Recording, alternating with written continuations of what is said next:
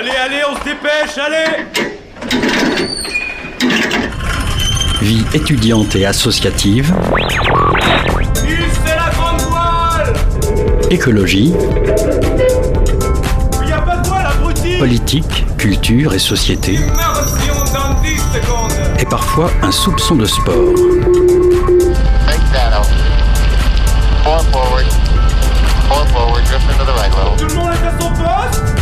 Du lundi au jeudi, 18h-19h, le sous-marin, la quasi quotidienne d'infos de Radio Campus Angers. Il est 18h, bienvenue dans le sous-marin, votre émission d'actualité sur les ondes de Radio Campus. Au programme de ce soir, en première partie d'émission, on reçoit Caroline Brard et Adrien Dessa, traiteurs pour l'entreprise Toc Toc, qui promeut une alimentation locale et biologique. Ensuite, on accueille Enora Boel, euh, comédienne de théâtre et membre de la troupe Le Joli Collectif. Avec elle, Alice euh, revient sur leur nouvelle pièce qui s'intitule J'ai écrit une chanson pour MacGyver. C'est hyper intriguant. Comme tous les mardis, vous pourrez écouter une capsule pensée locale de la frappe. Radio Campus en immersion dans le sous-marin, on est parti pour une heure. 18h-19h, le sous-marin sur Radio Campus Angers. Mais alors avant tout ce, ce magnifique programme qui, qui est tout à fait alléchant, euh, on va commencer euh, avec une chronique de Louis. Salut Louis Salut. Alors aujourd'hui, tu vas nous parler des méga bassines et de leur contestation. Ouais, c'est ça. Et donc, euh, oui, dernièrement, on a entendu parler de ce terme qui est méga bassine. Alors, personnellement, je ne connaissais pas ce terme il y a deux semaines, mais tous les médias ont commencé à en parler euh, lors d'une manifestation en Deux-Sèvres. Donc, les méga bassines, ce sont des gigantesques ouvrages de stockage d'eau destinés à répondre aux besoins de l'agro-industrie, surtout en période estivale. Elles visent à prélever l'eau dans les nappes phréatiques, par exemple des rivières, pour ensuite stocker des tonnes de litres d'eau. Et donc il y, a, il y a 15 jours, on a entendu parler de ces réserves euh, parce qu'il y a eu les grosses manifs à Sainte-Soline. Oui, c'est ça. Le samedi 25 mars, c'est près de 3 30 000 personnes qui sont venues manifester à Sainte-Soline en Deux-Sèvres pour s'opposer au projet. Cette construction est l'œuvre d'environ 400 agri- agriculteurs regroupés au sein de la coopérative de l'eau. Alors euh, est-ce que tu peux nous expliquer pourquoi il y en a qui sont contre euh, alors que selon le gouvernement, euh, bah, ça pourrait assurer la survie des agriculteurs face au réchauffement climatique et aux sécheresses parce qu'il y a eu des sécheresses hivernales là cet hiver. Eh bien, l'opposition dénonce d'abord un accaparement de l'eau par de gros producteurs qui cultivent en particulier du maïs, destiné ensuite à l'élevage industriel et non pour des agriculteurs locaux. C'est donc ici un rejet pour une cause économique. Une étude scientifique réalisée par Christian Amblard, directeur de recherche au CNRS et docteur d'État en hydrobiologie, démontre que le stockage de l'eau dans ces bassines provoque une perte qualitative de l'eau. Exposée au soleil, l'eau s'évapore, les algues et les, bactéries se développent. Les opposants fondent aussi leur colère sur des raisonnements écologiques. Ces bassins puisent de l'eau dans les nappes phréatiques mais ne tiennent pas compte de la disponibilité en eau dans une période où la saison pluvieuse est de plus en plus courte. A l'inverse, les promoteurs de ces réserves assurent qu'ils tireront de l'eau des nappes phréatiques lorsque celles-ci débordent. Phénomène favorisé par des capteurs qui indiquent quand il faut pomper l'eau. C'est c'est connu, les nappes euh, vraiment elles débordent en ce moment. C'est cela. Donc ce type d'installation est donc aujourd'hui très controversé. Il reste très défendu par les autorités. Emmanuel Macron l'a par ailleurs rappelé lors de la présentation de son plan eau, mais il rappelle tout de même que l'enjeu n'est pas de privatiser l'eau. Les méga-bassines font donc très débat où l'on connaît ces derniers jours peu de pluie. Le besoin de solutions est donc primordial pour l'avenir de nos cultures et nos cours d'eau. Merci beaucoup Louis. Euh, effectivement, peut-être qu'on va en parler quand même à l'antenne, parce qu'il faut aussi rappeler qu'il n'y a que 7% des parcelles agricoles qui sont irriguées, et en fait ça concerne que ces 7%-là. 18h-19h, le sous-marin sur Radio Campus Angers. Là voilà la virgule. Avec moi dans les studios, Caroline Brard et Adrien Dessa. Bonsoir. Salut Antonin. Alors, Antonin. c'est vrai qu'on s'est trompé sur la colle, j'ai mis Antoine, voilà. Mais merci de me, me karma. T'as raison. Euh, vous avez lancé en 2021 votre projet de traiteur fermier et local, Toc Toc. Ouais. Euh, en 2021, je me suis pas trompé. Ouais, c'est Ouais, ça. On ça. a commencé en juin 2021, on va bientôt souffler notre deuxième bougie et euh, surtout, bah là, on passe en société dans les semaines à venir. Ah oui, donc ça, ça augmente. Et, on passe un cap là, ça y est. Euh, à l'époque, vous travailliez tous les deux dans d'autres domaines, notamment euh, toi, euh, Ouais. Adrien. Euh, même si toi, t'étais cuisinière, mais euh, Ouais. pas forcément agricultrice. euh, pourquoi vous êtes lancé dans ce projet aussi en couple? Enfin, c'est un, un projet aussi personnel. Bah, c'est c'est parti en fait de, du fait que Caroline n'arrivait pas à sourcer correctement ses produits, euh, travaillant dans la restauration. Donc voilà, elle commandait ses, matières premières en fin de service euh, et elle avait qu'un canal euh, disponible pour le faire. Donc bah, ça a commencé comme ça, où Caroline a essayé de chercher des producteurs autour de chez nous pour, en créant du coup son auto-entreprise en 2016 qui s'appelait Tok Tok, qui s'appelle toujours aujourd'hui Tok Tok. Et donc on a commencé par trouver un couple de maraîchers avec qui on s'est super bien entendu. Ça a matché au niveau des produits, ça a matché au niveau de l'éthique, leur manière de produire. J'ai commencé à leur filer des coups de main. Et, euh, et de fil en aiguille, euh, voilà, on, s'est dit bah c'est ça qu'on a envie de faire. On a commencé à expérimenter un petit peu dans notre jardin aussi. Euh, et puis bah on s'est dit il nous faut plus grand, il nous faut de la place. Donc on a trouvé notre ferme ici dans le 49 euh, qu'on a acheté. Caroline a fait un BPREA, donc un diplôme agricole. Et euh, on a retapé toute la ferme euh, pendant deux ans. On a lancé le, laboratoire de cuisine du coup en 2021 et euh, puis c'était parti. Et donc le projet est de créer un jardin aujourd'hui sur la ferme pour produire les légumes pour le traiteur. Euh, mais en plus, pour toi, t'étais mécanicien, si je me trompe. Ouais, c'est ça. Donc c'est vraiment une grosse transition, euh, passer de à maraîcher, enfin producteur, euh, ça ça n'a rien à voir. Bah, c'est une grosse transition, mais finalement, il y a des choses qui se recoupent parce que aujourd'hui, sur une ferme, si t'as pas des bases de mécanique, si tu sais pas un petit Oui. peu souder, etc., tu, tu peux pas réellement t'en sortir. Euh, et voilà, j'ai toujours été manuel. euh, J'aime bien apprendre les choses sur le tas et euh, et voilà, euh, cette formation BPREA a été, euh, a été un plus pour Caroline aussi. Et puis, euh, je continue à me former tous les jours en allant filer des coups de main à des maraîchers autour de chez moi afin de prendre un peu voilà, de l'assurance sur la culture. et, pour le reste, voilà, on, apprend, on en apprend tous les jours. Donc votre entreprise elle a plusieurs activités, donc la cuisine, le service et aussi l'agriculture. Pourquoi est-ce que vous avez voulu associer deux travails qui, qui sont différents de base, c'est-à-dire traiteur et producteur Parce que c'est quand même hyper complémentaire. On ne fait pas d'alimentation si on n'a rien à mettre dans l'assiette. Donc euh, l'idée, c'était vraiment d'aller, euh, comme on disait au début quand on a créé ce projet, de la fourche à la fourchette, de vraiment euh, avoir ce côté ultra frais, Tout le ultra long local. de la production Ouais, jusqu'à l'assiette quoi. Et donc là, sur, le, sur la partie jardin, en fait, l'idée, c'est, c'est vraiment de produire aussi des, des légumes à forte valeur ajoutée qu'on voit pas chez tout le monde pour aussi faire la différence dans l'assiette. Et il y a Donc ce forte côté. valeur euh, ajoutée, qu'est-ce que vous bah, forte valeur ajoutée, des che- bah, par exemple euh, du mesclin, on n'en achète pas partout, des baies raffiodia, euh, ce genre de choses euh, qui Des sont, variétés, des cultivars qui sont différents, euh, voilà, qui sont bah, qui plus sont belles, pour qui le sont goût. bonnes. Voilà, c'est ça. euh, Un peu rustique j'imagine Ouais. aussi. euh. plus ou un peu moins. Et puis, bah, bon, on va, on va pas forcément rechercher un produit qui se garde bien, un produit qui a une forte euh, productivité, etc. Mais plutôt un produit qui a du goût, qui a une, voilà, qui a une belle allure, etc. Et puis, euh, nous, on n'a pas de contrainte de circuit de revente parce Mm. que nos produits, on les consomme directement. Donc, euh, Et puis qui fasse la différence dans l'assiette visuellement aussi, parce que bah, quand on mange, la première chose qu'on, dont on profite, c'est bah, la vue, en fait, finalement. Mhm. Si c'est beau, si ça a l'air chouette, ça, ça donne envie. En fait, il faut vraiment qu'il y ait une certaine appétence, en fait, dans, dans ce qu'on fait. Et euh, il y a aussi ce côté, se dire, bah, en fait, euh, voilà, on vous sert quelque chose, mais ça vient de chez nous, en fait. Euh, là, l'année dernière, euh, les, on, on fait du magret séché et on l'a fait sécher avec du poivre de Sichuan qui était produit chez nous. Donc voilà, en fait, c'est tous ces petits détails qui vont faire la différence dans l'assiette et, euh, de se dire, bah il y a, vraiment quelque chose derrière, il y a une recherche, il y a du goût, il y a, toute cette sensibilité-là qu'on va avoir. Et euh, ce qui nous plaît aussi vachement, en plus de, après par la suite être producteur euh, un petit peu de, légumes vraiment à, petite, petite échelle, vu que c'est que pour le traiteur, c'est tout ce côté humain en fait qu'on va avoir avec les gens avec qui on travaille, parce qu'aujourd'hui on travaille pas avec un grossiste, on travaille avec des humains en fait, on travaille avec des gens, des hommes, des femmes, et, et en fait bah, c'est trop chouette de créer du lien avec ces, avec ces personnes-là qui bossent comme des fous tous les jours, euh, du lundi au dimanche, euh, et de pouvoir les mettre en valeur dans l'assiette et dire bah voilà, le fromage chèvre il vient de là, le fromage, enfin voilà, euh, les, légumes ils poussent ici, la viande c'est une race locale du Maine-et-Loire. Hmm.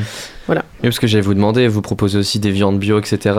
Euh, vous n'avez pas vous-même un élevage, mais vous travaillez avec des agriculteurs du coin, quoi. Ouais, alors du coup, nous, on n'est pas forcément euh, traiteur bio, Ouais. on est traiteur de produits fermiers, bio et locaux. Je veux vraiment bien faire la différence parce qu'on s'arrête pas forcément au label. Ouais. On va avant tout chercher Parce que de ça peut être restrictif aussi. C'est ça, euh. exact. Exactement. C'est ça. Ça peut nous mettre des coûte barrières. cher. Bah, ça coûte cher, euh, pas plus que. Enfin voilà, on n'a que des produits du, du terroir, donc finalement, les prix sont assez euh, cohérents en fait. Et puis c'est le prix que ça vaut, c'est pas forcément que c'est cher, c'est le prix que les agriculteurs ont besoin pour vivre. Donc euh, c'est juste le prix que ça, Ça fait partie de vaut. notre éthique aussi de ne pas discuter les prix de nos producteurs. L'idée, c'est vraiment de d'aller rencontrer les gens, de voir les fermes, et puis euh, si ça vaut ce prix-là, ça vaut ce prix-là. Effectivement, on, on va pas essayer de négocier la quantité ou, quelque chose comme pourrait le faire un grossiste. Euh, Mhm. Nous, ce qui nous intéresse, c'est vraiment la qualité du produit et la relation qu'on peut avoir avec le producteur. Quoi. On bosse beaucoup au feeling, ouais. Et ça, ça rentre aussi dans la logique de, fin, de complètement de circuit court, quoi. C'est-à-dire de mettre en valeur euh, des, des producteurs du coin et de pas qu'ils aient des prix au rabais, qu'ils vendent à perte. euh, Mhm. Enfin, je pensais aussi aux produits laitiers notamment, mais enfin, j'imagine que, enfin, c'est aussi pour le cas pour les maraîchers. Euh. Mm. Ouais, c'est clair. Et puis bah là, euh, sur nos prestations, en fait, euh, sur, euh, je parle des prestations avec prestations de service. euh, on va avoir euh, deux cadres en fait qui sont présentés sur nos buffets de boissons. Il y en a un, ça va être sur nos valeurs en ce qui concerne le développement durable, voilà, l'économie, le social et, euh, et euh, l'écologie. Et on va avoir aussi un cadre avec la liste de tous nos producteurs et s'ils sont labellisés ou non et leur localisation. Pour montrer qu'en fait, c'est pas du flan, c'est vraiment vrai. On peut Mhm. consommer autrement, euh, local et avec des super produits et bah, faire vivre les gens autour de chez nous en fait plutôt que que d'aller chercher des produits qui viennent de l'autre bout de la planète. Et, euh, parmi tout ce que vous proposez en cuisine en tant que traiteur, qu'est-ce que vous produisez vous-même? C'est que les légumes fruits ou? Là, pour l'instant, euh, il y a quasiment rien qui est produit sur la ferme. Euh, je dis poivre de Sichuan parce qu'on en avait suffisamment pour notre prod de l'année dernière. Mais euh, aujourd'hui, euh, le- le- la- l'activité principale, c'est le traiteur. Et en Mm. fait, bah, le jardin va venir d'ici à fin d'année 2024. Ça se développe, En quoi. fait, c'est que le traiteur marche trop, donc j'arrive pas à me consacrer au jardin encore. je viens de finir ma formation et voilà, ça fait un mois et demi que je suis avec Caroline à remettre un petit peu à plat tout ça. Euh, là, on, voilà, on cherche à embaucher quelqu'un euh, en CDD. Voilà, si quelqu'un Ah euh, oui, euh, recherche Ouais. du boulot. j'allais parler de ça en fin d'interview, Ouais, on peut en parler ouais, on, on en reparlera, mais, mais voilà, on est en train de restructurer un petit peu. Dès que j'ai du temps, je me mets sur le jardin et l'idée c'est de produire vraiment une gamme complète de légumes diversifiés, que ce soit les légumes d'été, les légumes de garde, les fleurs sauvages aussi et comestibles qu'on utilise pas mal dans nos plats, les aromatiques, les condimentaires, etc. Aujourd'hui, on a 20 hectares sur notre ferme et euh, on a vraiment une super biodiversité. L'idée, c'est vraiment de se former aussi euh, à la euh, cueillette sauvage. Oui, j'allais dire aussi le côté arboriculture. Ouais, ça c'est super chouette parce que travailler avec les herbes fraîches, que ce soit des aromatiques qui sont cultivées ou des plantes sauvages comestibles, c'est, ça apporte vraiment quelque chose en plus, quoi. Ce côté herbacé qui relève un plat, Ouais, qui est très frais, et, c'est top, dans- quoi.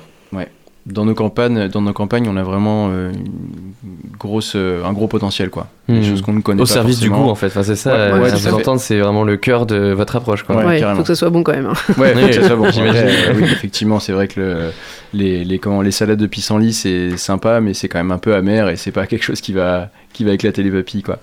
Mais c'est intéressant aussi. quand on, quand on, on cumule, enfin quand on a une jeune entreprise qui cumule, voilà, du traite, euh, de la, de la traiteur, pardon, excusez-moi, cuisine, service et aussi un peu agriculture, enfin ça se développe. Quelles difficultés vous rencontrez Enfin qu'est-ce qu'on rencontre comme difficulté? Ah, le temps. On a deux enfants en bas âge. Ah ouais.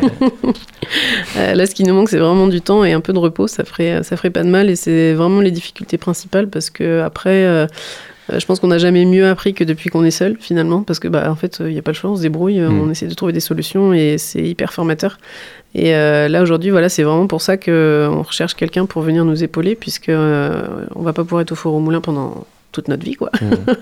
Donc, Après euh, le temps, c'est aussi les ressources qu'on peut accorder à bah, empl- employer des gens aussi. euh. c'est ça. Euh, Il y a quand même aussi un vrai effet de mode sur le bio et les produits locaux. Euh, c'est même très positif hein, comme mode. Euh, vous êtes complètement dans ce sillon-là. Comment est-ce que vous voyez l'évolution de la consommation et des circuits courts euh, en Anjou Bah, ça continue à se développer. Après, il y a des hauts et des bas. On le voit notamment avec les maraîchers où on a eu un gros boom pendant le Covid et que on a eu un gros recul justement suite au Covid où les gens sont revenus massivement dans les supermarchés. avec l'inflation euh. Voilà. euh, Aujourd'hui, euh, je pense que ce qui, si on veut continuer à travailler local, si on veut continuer à développer cette filière-là, il faut clairement euh, apporter du service au client final. euh, parce que euh, les pères et mères de famille n'ont pas forcément le temps et on le voit euh, au quotidien d'aller voir euh, 3, 4, 5 producteurs différents pour faire leurs courses de la semaine. Donc euh, voilà, je pense qu'on peut consommer différemment, mais ça, ça implique une logistique, euh, logistique que nous on assume, parce que ça nous prend énormément de temps hein, Mhm. d'aller voir tous les producteurs, etc. Mais, euh, mais je pense qu'il y a des choses à faire sur bah, des groupements de producteurs, sur des paniers de maraîchers dans lesquels on va pouvoir rajouter d'autres produits. C'est quelque chose dont j'avais pensé, euh, auquel j'avais réfléchi quand, quand je voulais faire vraiment cet atelier maraîchage à plein temps. Mais, euh, mais ouais, effectivement, faciliter peut-être l'accès euh, à ces produits locaux euh, à la population. Quoi. Après, il y a le plan alimentaire territorial qui était en cours du coup dans la région, qui est un comment dire un regroupement d'acteurs locaux, de citoyens, voilà, qui discutent sur euh, euh, bah, l'alimentation de demain. Mhm. Euh, donc ça, c'est quelque chose qui prend quand même énormément de temps. J'ai assisté à une des réunions et du coup, bah, quand on me disait, bon, bah, c'est pour 2030, j'étais là, ah ouais, enfin, ça me paraît... C'est loin. ouais, passer des 2030, choses, il faut, faut bouger avant, quoi. Et du coup, bah, euh, en fait, entre producteurs, voilà, il y a des, des regroupements de producteurs, des gens qui, qui bougent, qui ont envie de faire bouger ça un petit peu plus vite et de pas attendre trop les institutions pour faire avancer les choses, parce que sinon, demain, on y est encore, en fait. Et euh, ouais, ça bouge. Après, euh, c'est vrai que hum, bah, le local, euh, ça a un certain coût, mais moi, à, à défaut de quoi C'est ce que j'allais qu'il penser aussi, mieux, euh, euh, le ouais. frein économique qui est, qui est réel aussi, mais, Mais- qui se justifie beaucoup en fait. euh. Ce qui justifie beaucoup, mais est-ce qu'il vaut mieux avoir le dernier iPhone ou en fait manger sainement Il y a ça aussi, en fait. Il y a une réduction euh, de- totale de euh, la, la part accordée à chaque À ménage à l'alimentation. Mm, mm. euh, qui avant c'était complètement la part majoritaire, et maintenant euh, plus du tout, les loisirs sont quasiment devant, etc. Donc c'est aussi, aussi un, une vraie évolution dans les mentalités C'est la ça. société. Alors aujourd'hui, il y a une partie de la population pour qui l'alimentation, c'est vraiment pas le, le- le- enfin, le- la priorité finalement, mais il y en a une autre qui se bat pour ça aussi, et en fait, euh, c'est aussi notre santé de demain. Euh, donc si aujourd'hui on mange mieux, on, enfin voilà, on, on prend des, des produits qui, qui sont de saison, qui ont du goût, on, on éduque nos enfants à, à goûter, à, à découvrir des nouvelles saveurs et à, et à aimer en fait notre terroir et tous nos produits sans vouloir forcément y chercher de l'originalité à foison et de, de, de consommer que des produits ultra transformés qui viennent de l'autre bout de la planète. euh, ouais, c'est c'est hyper important en fait de de- d'essayer de, de, de se battre pour que bah, on mange mieux, on mange bon et, euh, Puis il y a et on une- cuisine aussi. une manière de les temps. consommer aussi. euh, Je pense que mm, on n'a pas forcément besoin de manger de la viande à tous les repas, par exemple, et on peut simplement, entre guillemets, aromatiser un plat avec une viande qui a du goût et qui est de qualité. Euh, je pense que ouais, re- revenir peut-être à la cuisine et puis euh, donner des idées de recettes sur des choses simples qui coûtent pas forcément Mm. très cher, même acheter en local.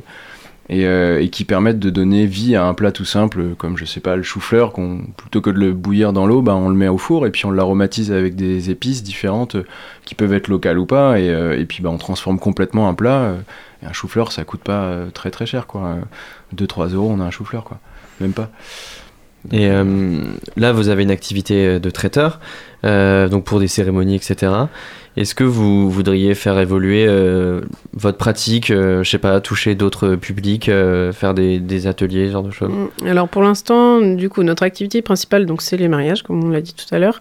On a euh, les événements particuliers. En fait, on va avoir les fêtes de famille, les anniversaires, des gens qui veulent avec ou sans prestation de service, donc soit en livraison, soit à récupérer au labo Mm. directement, ou, directement, nous on vient et on, on assure une prestation.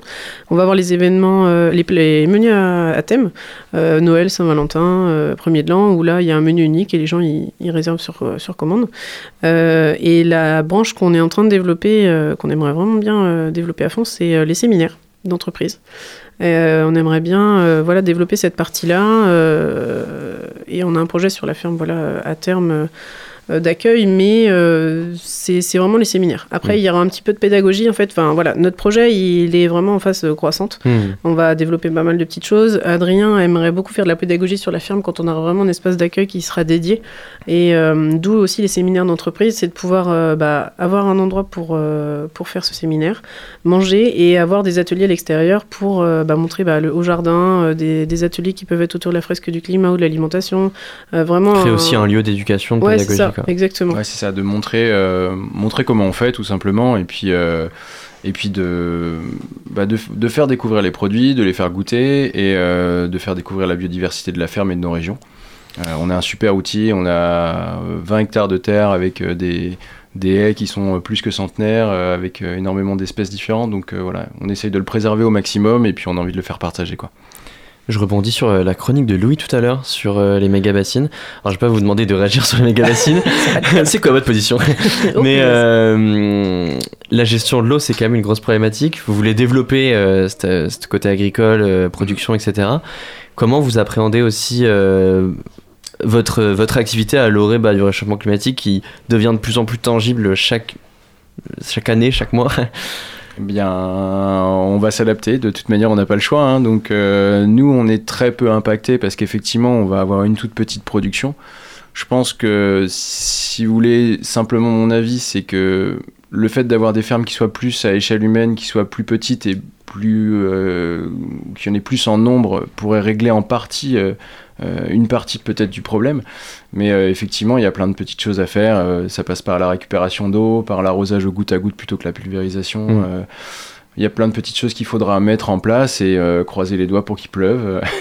pas trop pour euh, que ça rentre un petit peu dans les nappes phréatiques quand même. Et puis euh, ouais, récupérer l'eau sans, sans outrance, euh, comme on peut le voir dans les méga bassines effectivement. Mais, euh, mais c'est un vrai, ouais, c'est une vraie question qui est mise sur la table. On se la pose de plus en plus et euh, je pense que les gens vont faire de plus en plus attention, je l'espère. Ouais.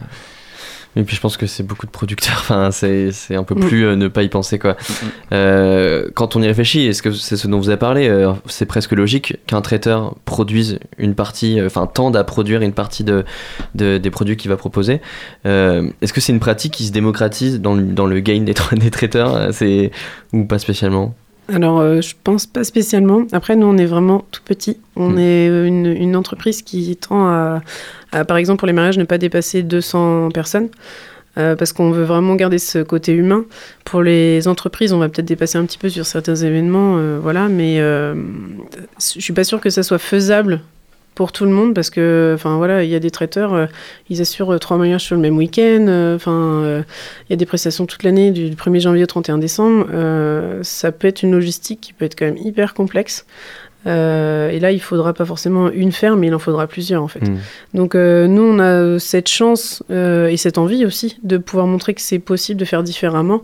Mais dans ce cas-là, il faudrait vraiment, sans forcément qu'un traiteur ait sa ferme, que plusieurs fermes fournissent un traiteur en fait. Euh, votre compte Instagram, il a un sacré pouvoir. Euh, je, je- je termine là-dessus, mais en même temps, c'est c'est quand même euh, c'est très très vrai. hein. Ça donne faim, vraiment. Ça donne très très faim. Euh, c'est beau, c'est waouh.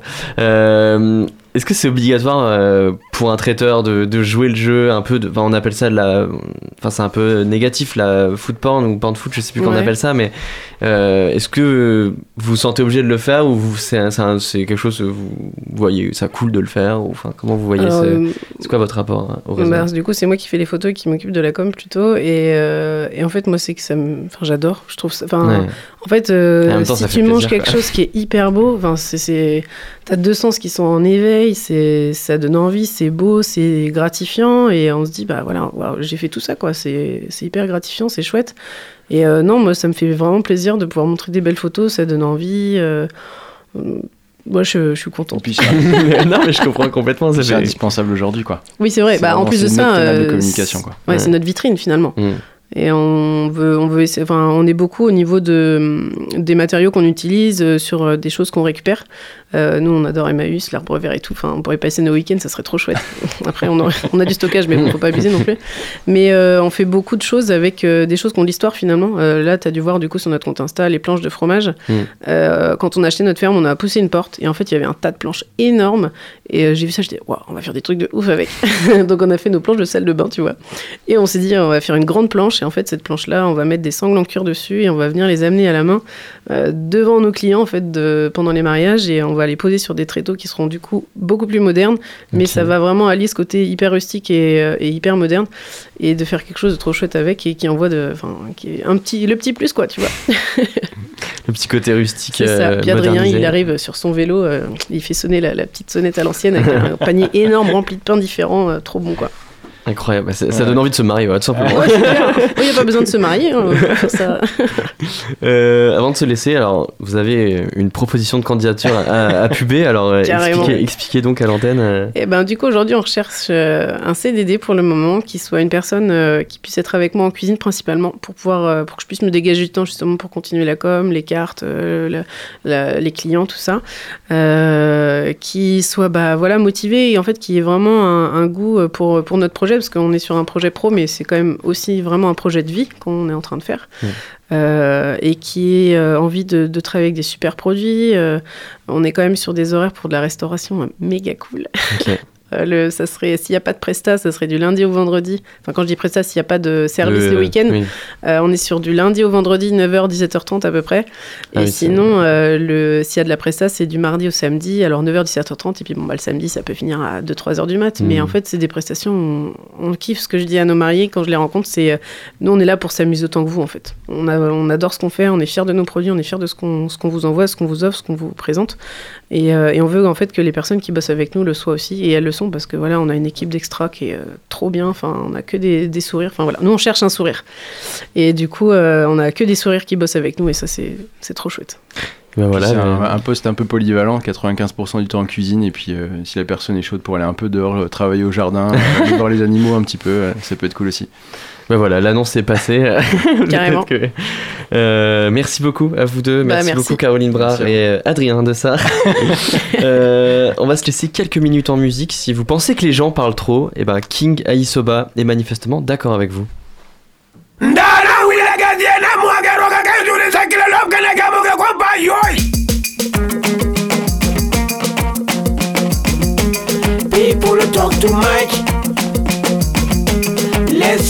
nothing go happen. People talk too much. Let's see what will happen. ndana wilagaruga seuchuma kwansila barikuraje monatarimojo tarimoji wirodoi narina nozamrabotiya tadirigitoma utolapokomonongomo Let's see what will happen. People talk too much. People talk too much. Hey, Let's see what go happen.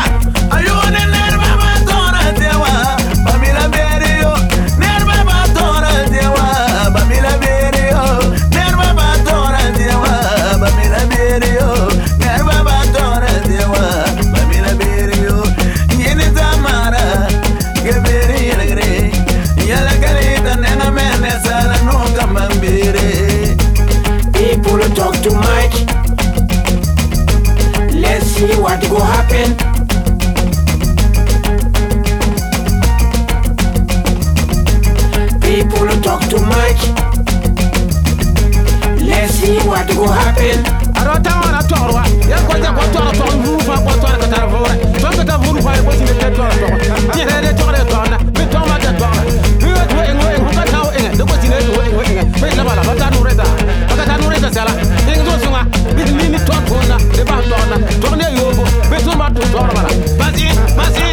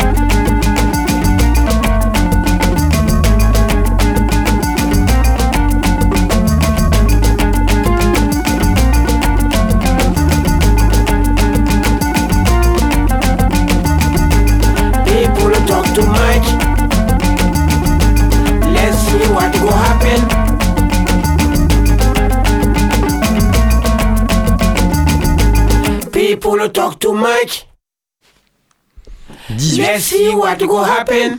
Ah, je me suis fait avoir 18h28 euh, sur les ondes de Radio Campus. On vient d'écouter People Talk Too Much de King Aisoba. Euh, J'espère que nous à la radio on parle pas trop en tout cas. J'espère que ça va, vous, vous le vivez bien. C'est une musique qui vient de son troisième album sorti en ce début d'année. 18h, 19h, le sous-marin sur Radio Campus Angers. Plus tôt dans la journée, Alice a pu s'entretenir avec la comédienne Enora Boel au sujet de la, la pièce euh, qu'elle incarne, qui s'intitule J'ai écrit une chanson pour MacGyver. Une pièce euh, auto, euh, autobiographique. On écoute ça tout de suite. Je suis en direct du théâtre de l'Hôtel de Ville de, à Saint-Barthélemy avec Enora Boel du collectif, euh, du Joli Collectif. Bonjour. Bonjour. Ce jeudi 6 avril, au THV, donc, ta pièce J'ai écrit une chanson pour MacGyver sera jouée à partir de 20h30. Le concept, l'écriture, le jeu et la mise en scène ont été faits et réalisés par toi-même, toute seule ou presque, tu as eu quand même un petit peu d'aide. Euh, quel a été le point de départ pour euh, que tu te dises que tu allais monter une pièce un peu solo? Euh, bah, c'est venu à la suite d'un autre solo que j'ai joué aussi un peu en parallèle qui s'appelle Moi Canard, que je joue aussi au THV, et euh, qui était également un, solo. euh, que j'ai mis en scène, là que je n'avais pas écrit. Et dans la continuité de, de ce solo, Moi Canard, qui reprend le conte du vilain petit canard, euh, j'ai eu envie de prolonger la question de la construction de l'identité. Et là, par le prisme de ma propre euh, expérience euh, d'adolescente, euh, puisque il me semble que la période de, l'adolescence c'est une période de charnière entre, enfin il me semble, non, ça c'est évident, c'est ça, une période charnière entre l'enfance et, l'âge adulte. Et, euh, et voilà, comme euh, c'était un travail autobiographique, voilà, ça semblait évident que je continue à travailler le, le solo. Avant qu'on reparle évidemment de la thématique de la pièce, euh, je suppose que tu as déjà fait du théâtre en groupe, ou en collectif. Qu'est-ce que ça change de travailler euh, toute seule? Alors effectivement, au moment où j'ai créé la compagnie, euh, quand j'étais à la fac, euh, on était plusieurs, on était deux metteurs en scène à la direction de la compagnie et on se mettait en scène euh, mutuellement, on alternait et on était euh, soit tous les deux, soit, euh, soit à plus, à quatre, à cinq, enfin on a fait voilà, plusieurs euh, spectacles comme ça. Et à un moment de ma carrière, euh, hum, j'ai eu besoin de remettre un peu tout à plat et de me poser la question de mes véritables envies artistiques, euh, comme si je savais plus trop ce que je voulais faire. Et notamment en termes d'écriture, je savais plus si j'avais envie de travailler avec des textes qui existaient déjà. J'avais plus envie de, parce que j'avais fait deux trois mauvais choix à des moments euh, de textes ou de, de de collaboratrices. Et euh, là, je me suis dit, bon, bah, recentrons-nous déjà sur nos propres envies. Voyons ce que moi j'ai envie de faire en mise en scène, en jeu, en, en texte. Et après, on verra pour, euh, pour, euh, pour se faire de nouveau accompagner par d'autres personnes. Donc, c'est, j'ai commencé comme ça un cycle de plusieurs, euh, plusieurs solos. et j'en ai quatre actuellement qui tournent. Et la prochaine pièce, là, que je commence à travailler, ça y est, je, je me fais de nouveau accompagner. On sera quatre au plateau. C'est une révolution. Tu as commencé un petit peu à, le dire euh, tout à l'heure. La pièce, c'est un peu un remake de tes souvenirs euh, d'adolescente dans les années 90. Euh, tu fais même une introspection personnelle de ta jeunesse et tu nous dévoiles un peu les références culturelles qui t'ont habité tout au long de ces, ces années. Est-ce que tu peux d'abord nous rappeler quelles sont ces références et nous expliquer un peu comment tu as pensé l'écriture de cette pièce pour qu'elle fasse sens et qu'elle soit aussi agréable pour les spectateurs qui viennent te voir? Oui, alors c'est vrai que, en fait, l'idée de ce spectacle est partie du fait que par, souvent en soirée, je racontais des anecdotes qui m'étaient arrivées euh, adolescente et, euh, et un jour, un copain euh, a fini par me dire mais il faut que tu en fasses un spectacle parce qu'à chaque fois, je faisais marrer tout le monde et j'ai toujours un peu eu cette image de vilain petit canard. euh, adolescente euh, et donc j'ai commencé par euh, jouer ce spectacle Moi Canard donc l'adaptation du vilain petit canard et j'ai prolongé par euh, par cette plongée dans, dans mon adolescence.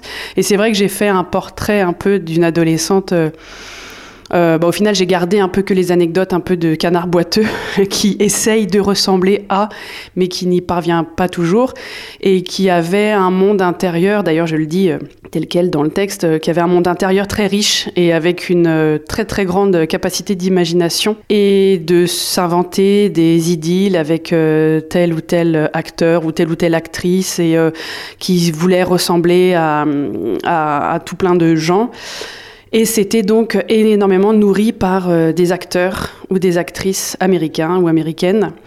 Et donc c'est vrai qu'au moment de l'écriture du spectacle, je me suis posé la question de rendre le propos universel quand même, que ça reste pas juste un truc euh, égocentré de la meuf qui raconte sa life euh, et qui se fait du bien. Et pour ce faire, bah, c'est vrai que j'ai été rencontrer différents types de publics au moment de l'écriture du spectacle, des adolescents et des adolescentes aussi, euh, pour confronter ces références-là des années 90 et vérifier celles qui connaissaient encore. Et en fait, euh, j'ai été très surprise de voir que l'univers des années 90 euh, de la pop culture, en fait, était encore très, très, très présent dans les imaginaires euh, des jeunes et des moins jeunes. Donc, en fait, En fait, ça fait que les personnes qui ont mon âge bah, revivent pleinement ces, années-là et les, et les jeunes, les, les, les, plus jeunes, ont des référents un peu différents mais euh, se projettent quand même parce que il reste des dénominateurs communs euh, comme euh, les complexes, le, regard des autres, essayer de s'affirmer dans le groupe. Enfin bon, ça c'est des trucs qui restent encore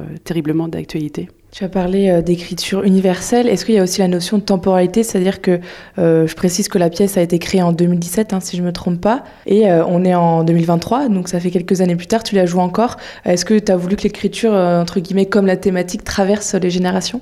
C'est une excellente question et j'en parlais euh, encore tout à l'heure avec euh, Caroline, euh, ma régisseuse, parce que hum, effectivement, les choses changent extrêmement vite et notamment le rapport au numérique. C'est vrai que moi, à, mon époque, quand j'avais 15 ans, on n'avait pas Internet, ça n'existait pas.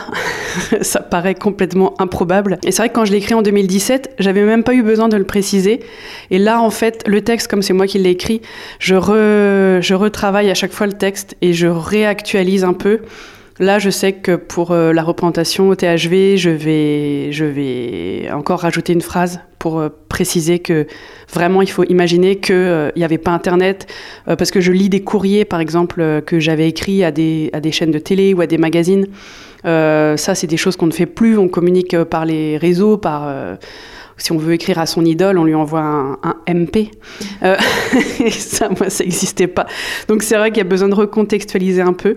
Et j'essaye vraiment de, voilà, de recontextualiser et puis de, de, de- d'essayer de re- rester, de pas passer pour une vieille peau euh, qui raconte euh, encore une fois sa life. Qu'est-ce qui véritablement t'a motivé à écrire et à parler de ta vie personnelle, intime? Parce que si on reprend le terme d'introspection, c'est littéralement regarder à l'intérieur de soi, c'est très personnel finalement. Et là, tu te livres en fait à un public que tu ne connais pas. Bah, c'est vraiment tout le travail euh, autobiographique et même euh, plus précisément d'autofiction. C'est-à-dire que on part, euh, on part de son, de son, comme euh, le font. Alors, euh, je me compare pas du tout à ces personnes-là, mais par exemple Annie Ernaux est une autrice d'autofiction avérée. Édouard Louis. Enfin voilà, c'est des gens qui, creusent comme ça leur, leur, leur histoire personnelle, mais qui, qui éclabousse, on va dire, qui, qui rejaillit un peu sur, pour chacun, chacune. On arrive à se. J'ai l'impression que plus on rentre dans le détail précis de l'intimité, euh, on touche à cette universalité. Et. euh, moi, dans l'écriture du spectacle, je me suis vraiment posé des questions. Il y avait des choses que j'avais hum, envie de raconter et d'autres, euh, je me rendais compte que c'était trop intime. Et donc, j'ai fait le tri là-dedans, mais euh, je, je me, j'ai pas l'impression de me foutre à poil. J'ai l'impression que c'est au service, c'est au service d'un, discours plus large. Et, et par exemple, quand je parle, parce qu'il y a des moments qui peuvent être peut-être un peu crus, euh, je mets ça entre guillemets, mais parce que c'est une réalité. Je parle de mes premières règles, je parle de mes poils qui poussent, de mon corps qui se transforme, des boutons euh, sur le dos d'un mec dans ma classe, enfin, de trucs. Mais en même temps, euh, c'est du concret. C'est un- là, pour le coup, on est toutes et tous passés par là. Et c'est vraiment le dénominateur commun de nos intimités. Et c'est devenu une forme, en fait, qui m'échappe un peu maintenant. Je- voilà, c'est devenu une forme artistique et je me sens pas du tout en vulnérabilité quand, quand je le joue. Est-ce que l'écriture t'est venue facilement Tout à l'heure, tu disais que tu racontais souvent des anecdotes. Comment est-ce que tu as travaillé? Est-ce que tu avais aussi peut-être écrit des choses de ton adolescence, un journal intime par exemple? Alors absolument, moi j'ai tout gardé. Euh, j'ai tout gardé, j'ai gardé mes posters, j'ai gardé mes... Alors j'avais pas vraiment de journaux intimes, mais enfin si j'avais un cahier euh, où je marquais euh, les personnes dont j'étais amoureuse, euh, avec des onglets par personne, parce que ça changeait souvent. j'ai toujours été une grande amoureuse. Et, euh, et j'ai gardé aussi tous mes courriers, parce que justement, comme je disais, à l'époque, on, écrivait. Et on, je correspondais avec un, de mes meilleurs amis en classe, on avait des lettres, on, était à l'internat et on s'écrivait. J'ai une boîte entière de lettres avec lui, euh, j'ai mes correspondances en classe, les petits bouts de papier là qu'on se fait passer, j'ai tout ça dans une boîte et tout. En fait, j'avais vraiment des anecdotes, j'avais des histoires, je me dis, bah là, ça... cette histoire-là, il faut absolument que je la raconte. Quoi. Quand je vais à ma première boum et que je me casse la gueule et que je me tombe sur les fesses et que je me paye la honte, bah ça, il faut que je le raconte.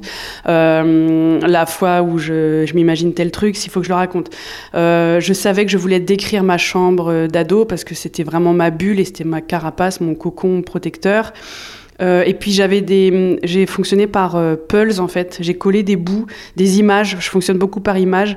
Donc je savais qu'à un moment je voulais danser de telle façon. Je savais qu'à un moment il y a un morceau de Céline Dion. Comment il intervenait, je savais pas encore, mais je savais que je voulais tel euh, tel autre morceau de musique. Enfin voilà. Et en fait, j'ai agencé comme ça les bouts de puzzle les uns avec les autres. Et euh, parfois, je les ai superposés et ça, ça a donné. euh, Donc c'est vraiment une écriture de plateau. C'est ce qu'on appelle une écriture de plateau dans le sens où j'ai improvisé en, ayant des images un peu en tête et en essayant d'agencer comme ça une forme, euh, une forme spectaculaire. Est-ce que tu as redécouvert des choses de toi en étant adolescente, en étant adulte quand tu as écrit la pièce? Euh, oui, oui, oui. J'ai, je me suis rendu compte euh, que, j'avais fait un portrait de moi, comme je disais au début, là, de, un peu de canard boiteux, euh, que tous les côtés un peu euh, fun de mon adolescence, je les ai pas gardés et ça donne vraiment un portrait un peu, un peu euh, à l'image des, des beaux gosses, le film de Riyad Satouf, où ils sont vraiment pas à leur avantage. J'ai pas fait un portrait de moi hyper glorieux, mais j'ai compris aussi des choses de moi adulte en écrivant le spectacle en fait, en reliant des points les uns avec les autres et en, en prenant un peu de distance.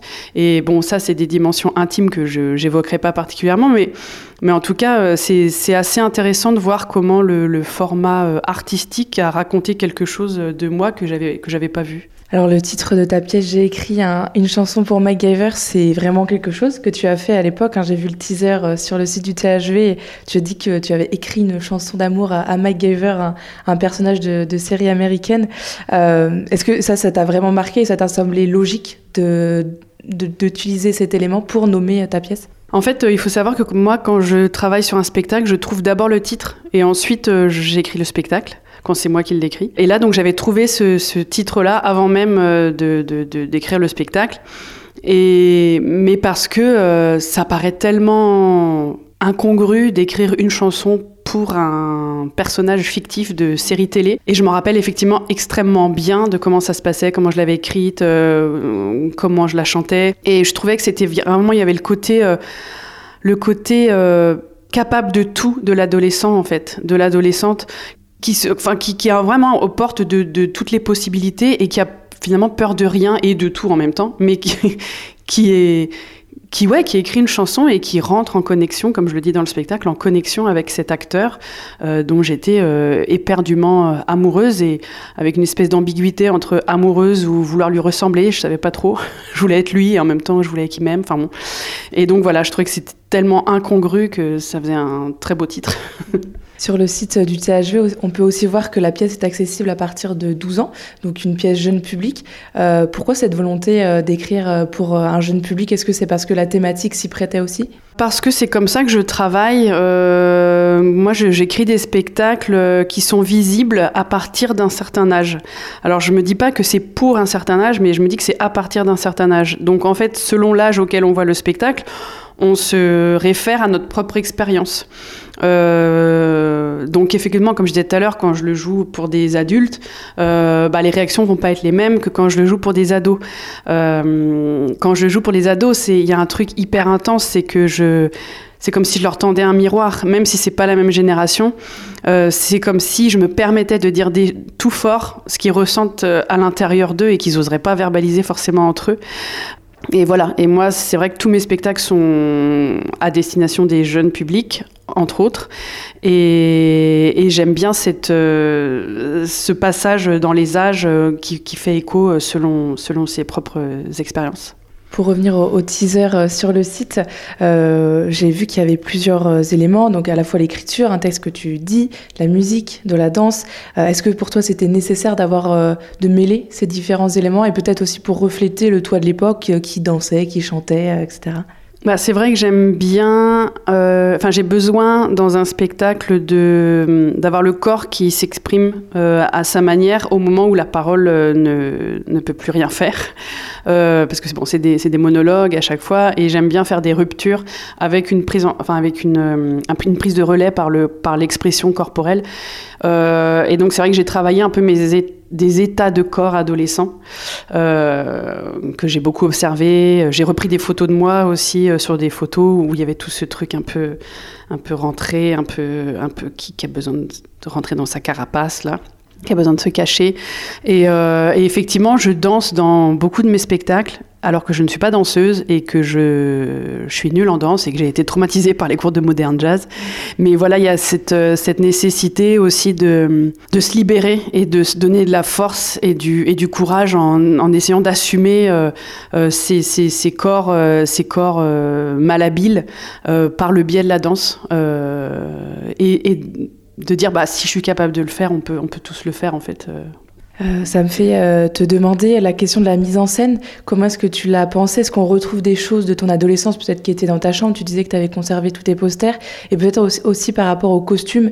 Est-ce que tu as voulu, euh, par exemple, les photos, essayer de coller un petit peu à comment tu étais habillée, par exemple, à un moment précis? Comment est-ce que tu as pensé la chose?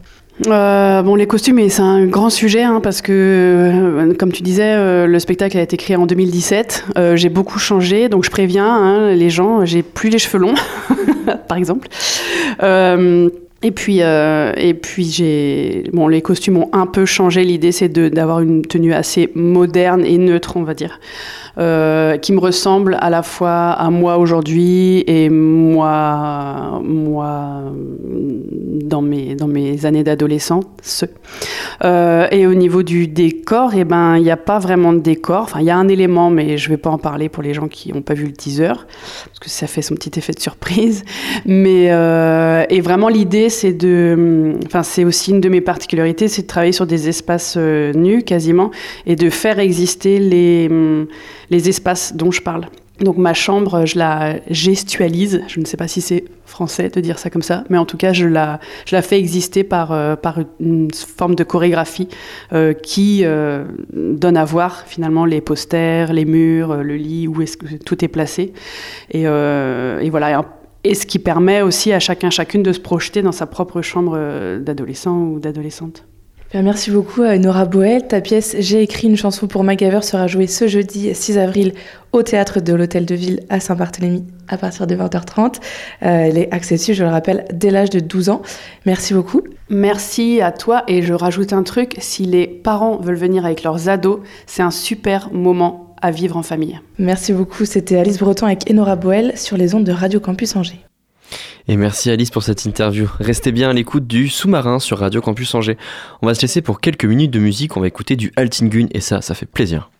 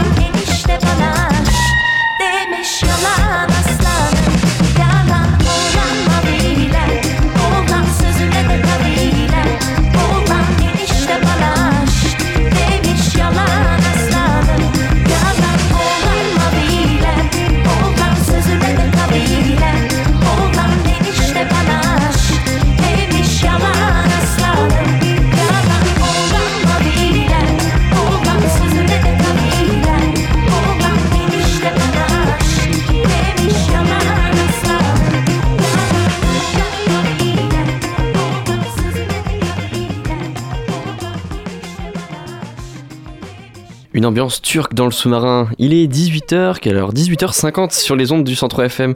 C'était sous Sizior du groupe néerlandais Altingun. Altingun, un groupe incroyable qui vient de, de sortir son dernier album en 2023, Ask, pour notre plus grand plaisir. 18h-19h, le sous-marin sur Radio Campus Angers. Comme tous les mardis, vous allez pouvoir écouter une capsule pensée locale de la FRAP, la Fédération des radios associatives en Pays de la Loire. Entre Fab Lab et Ripper Café, le Bocal est un lieu de partage au cœur de la commune de Chamillon en Anjou. Depuis 2022, le Bocal a lancé des ateliers numériques destinés aux seniors. Nicolas Mercier de Radio G, nos collègues d'Angers, euh, est allé le rencontrer, euh, est allé à la rencontre de Divan Gaudreau, animateur socioculturel au centre social du Chemillois, pour raconter l'histoire de ce lieu.